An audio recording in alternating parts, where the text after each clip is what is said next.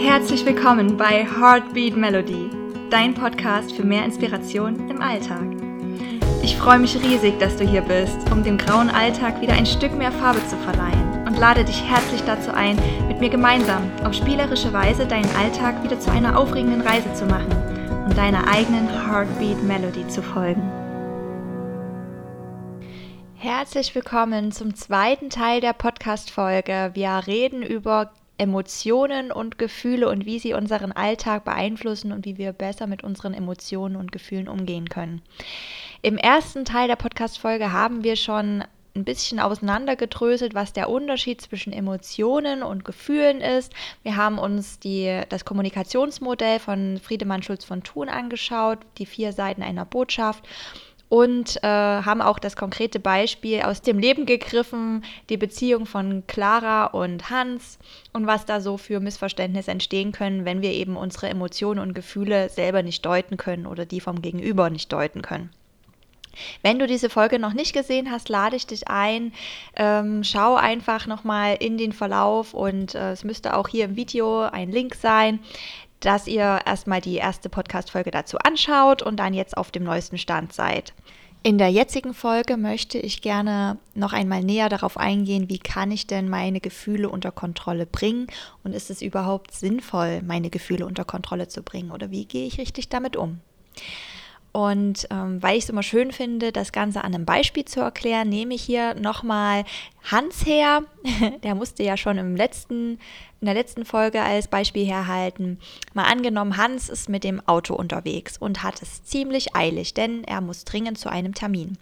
Doch irgendwie sind gerade alle Ampeln rot ja, die anderen schleichen nur vor ihm her so und ähm, er fühlt sich so richtig ja, in Bedrängnis, seine Wut kocht hoch und er könnte am liebsten ausrasten bei den ganzen Sonntagsfahrern.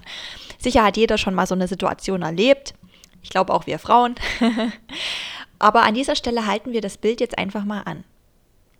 Was können wir jetzt anders machen? Wir könnten jetzt im Auto sitzen, toben vor Wut und kochen vor Wut und äh, am Ende ja trotzdem nichts an der Situation ändern.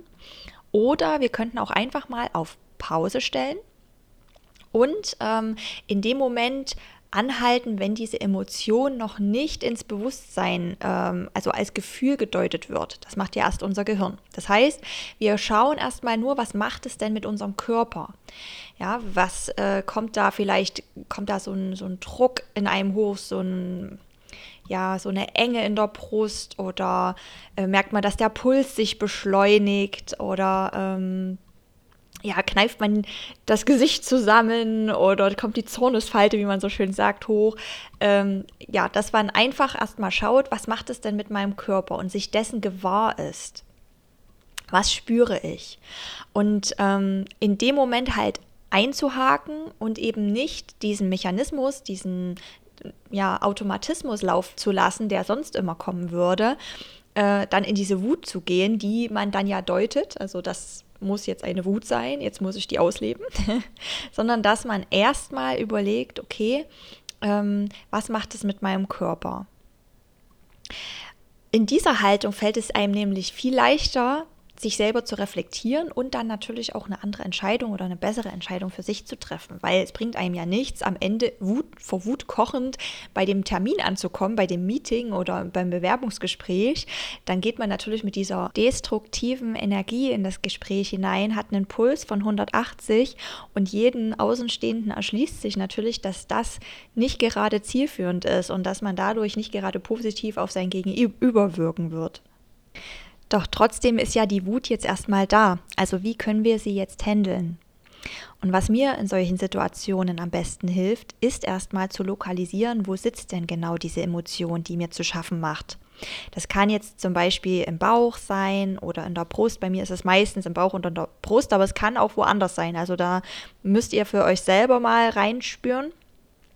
Und meistens ist diese Stelle auch verkrampft und angespannt. Und daran erkennt man das sehr gut. Also man kann nie eine destruktive Emotion haben in Entspannung. Das geht gar nicht.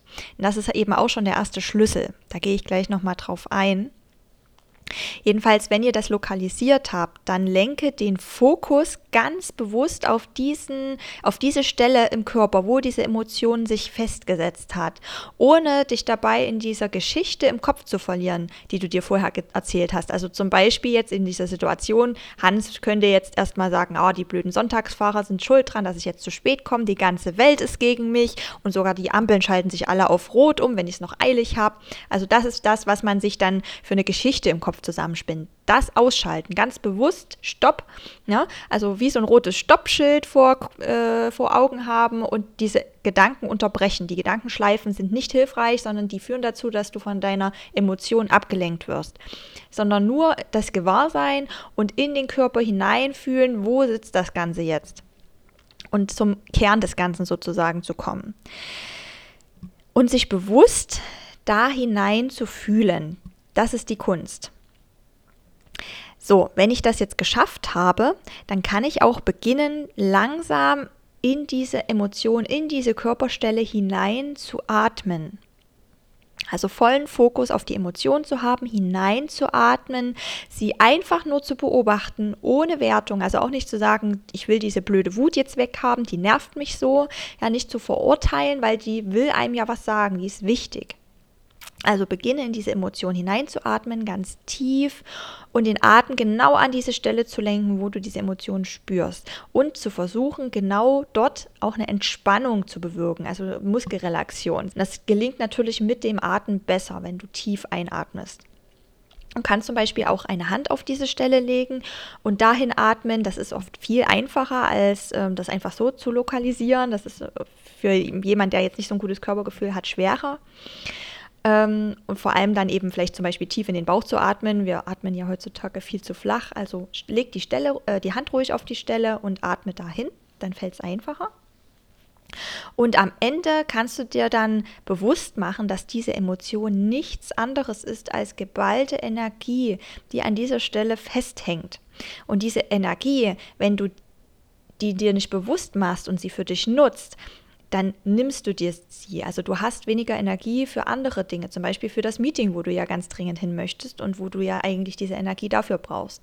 Das heißt, äh, die geht dir verloren. Du verlierst an dieser Stelle Energie. Also mach sie dir wieder zu eigen, nimm sie in Besitz und geh mit ihr in Kontakt. Du kannst ja auch, wenn du jetzt das als eine Wut identifizierst, auch diese Wut fragen, was möchtest du mir denn mitgeben? Was möchtest du mir sagen? Welches Bedürfnis ist jetzt in dem Moment nicht erfüllt worden? Und dich diesem Bedürfnis zu widmen, also zu überlegen, was kann ich denn tun, um dieses Bedürfnis besser zu erfüllen, weil diese Wut möchte einem das ja erstmal nur bewusst machen. Ja, die könnte ja zum Beispiel dafür stehen, dass ähm, das Bedürfnis nach deiner äh, freien Entfaltung, nach deiner Selbstbestimmung eingeschränkt ist, weil du bist, fühlst dich dieser Situation ausgeliefert, du kannst jetzt nicht aus diesem Stau heraus Du bist ohnmächtig sozusagen und ähm, das schränkt dein Freiheitsgefühl nach Selbstbestimmung ein. Und dieses Bedürfnis möchte eben gesehen werden in dem Moment. Und wenn du dir das wieder bewusst machst, kannst du natürlich auch Maßnahmen ergreifen, um das zu ähm, verbessern, um, um dieses Bedürfnis zu erfüllen in dem Fall jetzt vielleicht nicht direkt im Stau, aber da hilft es jetzt erstmal schon, wenn du einfach dir das bewusst machst und diese Energie in Besitz nimmst, diese Emotionen siehst und fühlst und nicht im Außen irgendwelche Dinge deutest und dich davon ablenkst. So, und wir haben ja jetzt festgestellt, dass diese Wut als Emotion nichts anderes ist als geballte Energie, die an einer bestimmten Stelle sich festgesetzt hat. Wenn du also dieser Energie erlaubst, wieder durch deinen ganzen Körper zu fließen, dann kann sie auch abfließen. Also das ist kann manchmal ein bisschen unangenehm sein, aber es ist in erster Linie ja einfach nur eine sehr kraftvolle, sehr mächtige Energie, die da durch dich durchfließt und ähm, lass das einfach zu. Ähm, weil dann umso schneller hast du das Ganze verarbeitet, umso schneller kannst du dich auch wieder positiven Emotionen widmen.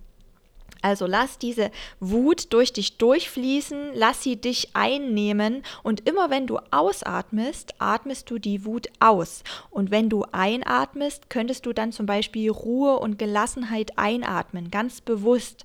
Und das kannst du auch visualisieren, indem du zum Beispiel dann Lichtpartikel oder Gold, einen goldenen Energiestrom einatmest.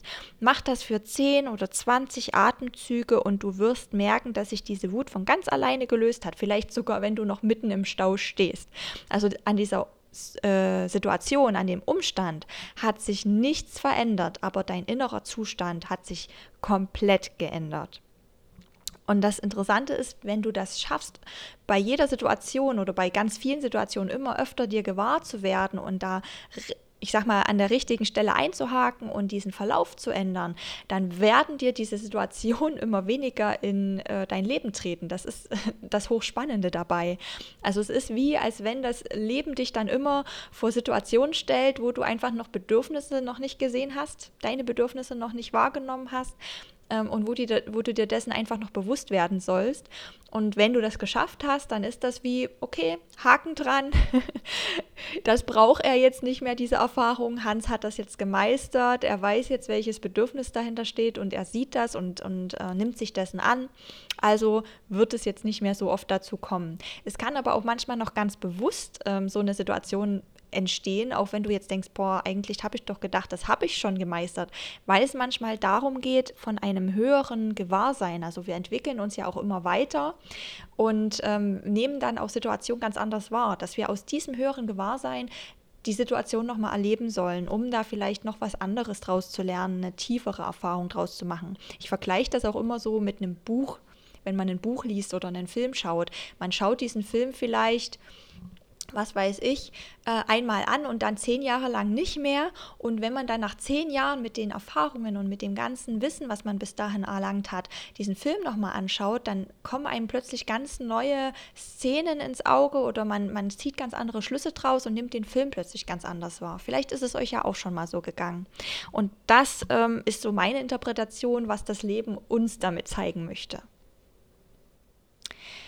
Ja, wenn ihr wollt, ich denke, ich werde dazu in der nächsten Folge auch eine Übung machen in Form einer geführten Meditation, um euch da ein Erste-Hilfe-Tool zur Verfügung zu stellen, um solche Situationen zu trainieren oder das dann auch in dieser Situation, wenn es möglich ist, das zu nutzen.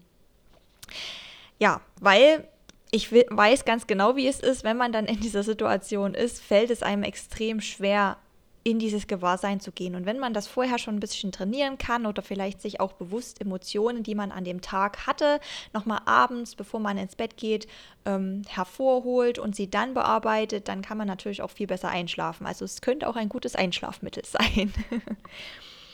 Ja, zum Abschluss möchte ich gerne nochmal Fazit ziehen und möchte gerne dazu nochmal auf äh, Kinder eingehen, also auf unsere Kindheit und eben auch, wie wir mit den Kindern umgehen, weil es gibt einen Grund, warum wir so viele Probleme mit unseren Emotionen und Gefühlen haben, warum wir einfach nicht gelernt haben, damit umzugehen. Es wurde uns einfach nicht beigebracht. Und ich erlebe das auch heutzutage noch bei so vielen Situationen, wo Eltern ihren Kindern das auch eben nicht zeigen, wie sie mit ihren Emotionen richtig umgehen können, weil sie es eben selber nicht gelernt haben. Und deswegen ähm, da einfach auch nochmal der Appell an alle, äh, macht es euch bewusst, dass wenn ein Kind zum Beispiel wütend ist oder traurig ist, dass es dann eher kontraproduktiv ist, ihm zu sagen, ach, sei doch nicht traurig, das ist doch alles gar nicht so schlimm. Komm, wir machen einfach ein Spiel, dann ist alles wieder gut. Oder ist vielleicht sogar dafür auszuschimpfen, dass es gerade wütend ist oder dass es irgendeine Emotion hat, die vielleicht nicht so gesellschaftsförderlich ist. Weil das kann zwar in manchen Situationen erstmal funktionieren, sage ich jetzt mal. Aber das Kind lernt dadurch eine Vermeidungstechnik und kann dann auch als Erwachsener schlechter mit seinen Emotionen umgehen. Und ganz besonders Männer haben deshalb sehr häufig Schwierigkeiten, ihre Emotionen zu verarbeiten und haben oftmals auch gar keinen Zugang zu ihren Emotionen, weil sie als Kind ähm, auch nicht emotional reagieren durften. Ja, wir kennen alle die Sätze: Indianer kennen doch keinen Schmerz oder bist du ein Mann oder eine Memme oder was bist du denn für eine Heulsuse? All diese Sätze haben dazu geführt, geführt, dass wir abgespeichert haben, dass es ein Zeichen von Schwäche ist, sich mit seinen Emotionen auseinanderzusetzen. Aber ich denke, jetzt habe ich euch ein paar Tipps mit an die Hand geben können, wie ihr besser mit euren Emotionen umgehen könnt. Und teilt das Video auch gerne, wenn ihr glaubt, dass es jemand anders in eurem Freundeskreis oder in der Familie weiterhelfen kann. Ansonsten freue ich mich auch von dir in den Kommentaren zu erfahren, wie dir meine Tipps geholfen haben. Und freue mich darauf, dich beim nächsten Mal wieder zu begrüßen. Tschüss!